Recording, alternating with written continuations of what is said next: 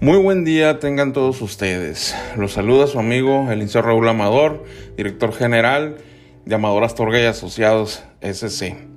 En esta ocasión nos toca platicarles un poco de lo que es la firma electrónica y sus alcances legales. En la era de la digitalización, uno de los aspectos más importantes y que causa renuencia de adaptación digital es la certeza de los actos jurídicos y legales tales como la contratación de servicios, contratación de créditos, hipotecas, etc.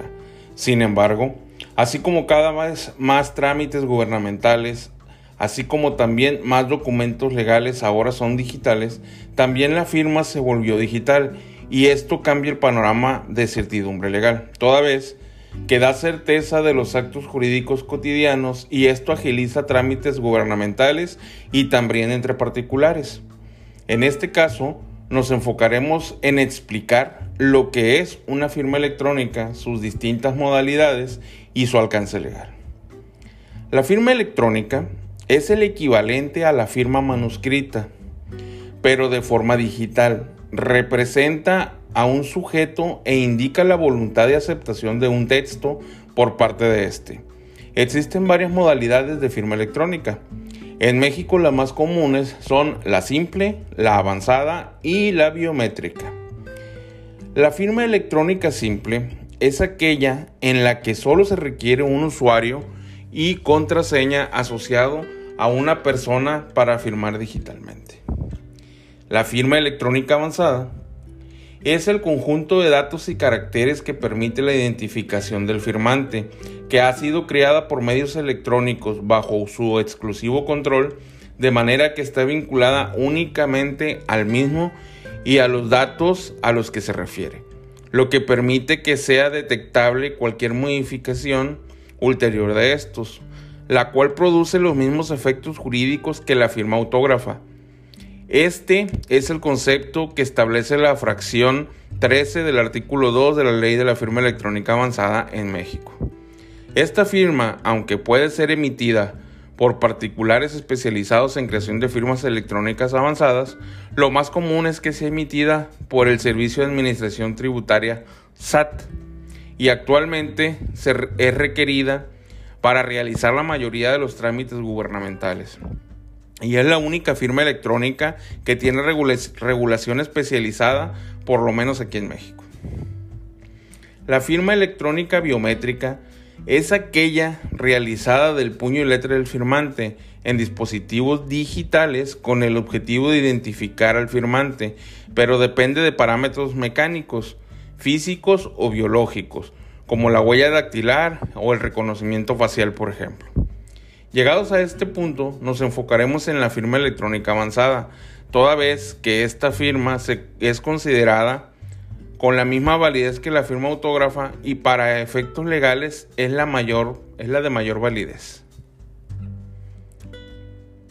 De acuerdo a lo establecido en el artículo 7 de la Ley de la Firma Electrónica Avanzada, esta podrá ser utilizada en documentos electrónicos y, en su caso, en mensajes de datos. Los documentos electrónicos y los mensajes de datos que cuenten con firma electrónica avanzada producirán los mismos efectos que los presentados con firma autógrafa y, en consecuencia, tendrán el mismo valor probatorio que las disposiciones aplicables le otorgan a estos. Como se puede observar, en base a lo anteriormente descrito, Cualquier documento que contenga firma electrónica avanzada tiene la misma validez que uno que tenga la firma autógrafa de la persona vinculada a ella y por consecuencia dicha persona está obligada y o beneficiada con el contenido de los documentos donde plasme su firma electrónica avanzada. Pero para que esto se cumpla, la firma electrónica avanzada debe de cumplir con los requisitos de equivalencia funcional, autenticidad, integridad, neutralidad tecnológica, no repudio y confidencialidad. Esto de acuerdo a lo establecido en el artículo 8 de la Ley de Firma Electrónica Avanzada. En conclusión, la firma electrónica avanzada, por las características que la conforman, es actualmente la mejor medio de vinculación e identificación del firmante e incluso tiene mayor confiabilidad que la firma autógrafa, ya que ésta no puede ser falsificada. Por lo que da mayor certidumbre legal a los actos jurídicos y por lo tanto da mayor confianza a la consumación de los mismos. Por lo que lo recomendable sería solicitar a las personas físicas y o morales, públicas y o privadas, nacionales y o extranjeras, que los actos contractuales de cualquier tipo sean formalizados mediante firma electrónica avanzada. De esta manera queda tácitamente plasmada la voluntad y aceptación del acto jurídico que se lleva a cabo. Si les surgen algunas rudas al respecto, no duden en plasmarlas, eh, dejar sus comentarios y con gusto les responderé. Eh, esto básicamente es una introducción a la firma electrónica avanzada. En, otras, en otra ocasión hablaremos un poco más a fondo del tema porque es, un es, una, es una de las cuestiones que actualmente eh, nos lleva a tener algunas complicaciones en cuanto a la adaptación tecnológica, que si bien es cierto es una de las cuestiones más eh, difíciles por tanto trámite que hay y tantas fraudes que se han presentado en los medios digitales de comunicación, también es cierto que desde el punto de vista legal es un medio idóneo para formalizar todos los actos jurídicos, toda vez que, como les comenté, es una, es una firma difícilmente falsificable, por no decir que, es que, no se puede falsificar, toda vez que para poder plasmar necesita ciertos requisitos específicos para poder que quede plasmada con un horario específico donde no se pueda modificar esa parte. Entonces, como eso no se puede modificar, la, la firma electrónica y el registro, entonces, por eso es que lleva más confiabilidad.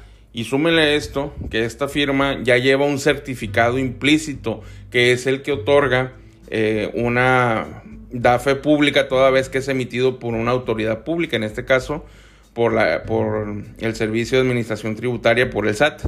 Entonces, por eso es importante ir poco a poco desmenuzando lo que es esta firma y las ventajas que conlleva eh, formalizar todos los actos legales con este, con este instrumento legal. Bueno, esto es todo amigos por el día de hoy. Este, no me, despido sin antes solicitarles de pedirle de la manera más atenta que si les gusta los comentarios que hemos estado haciendo, los temas que hemos estado exponiendo, suscríbanse a nuestro podcast y pueden entrar también este, a ver el blog de Amador Astorga y Asociados. Ahí vamos a estar subiendo algunos contenidos para que estén enterados de algunos de los avances y actualizaciones que hemos estado haciendo en, en estos temas. Bueno, sin más, muchas gracias. Hasta luego.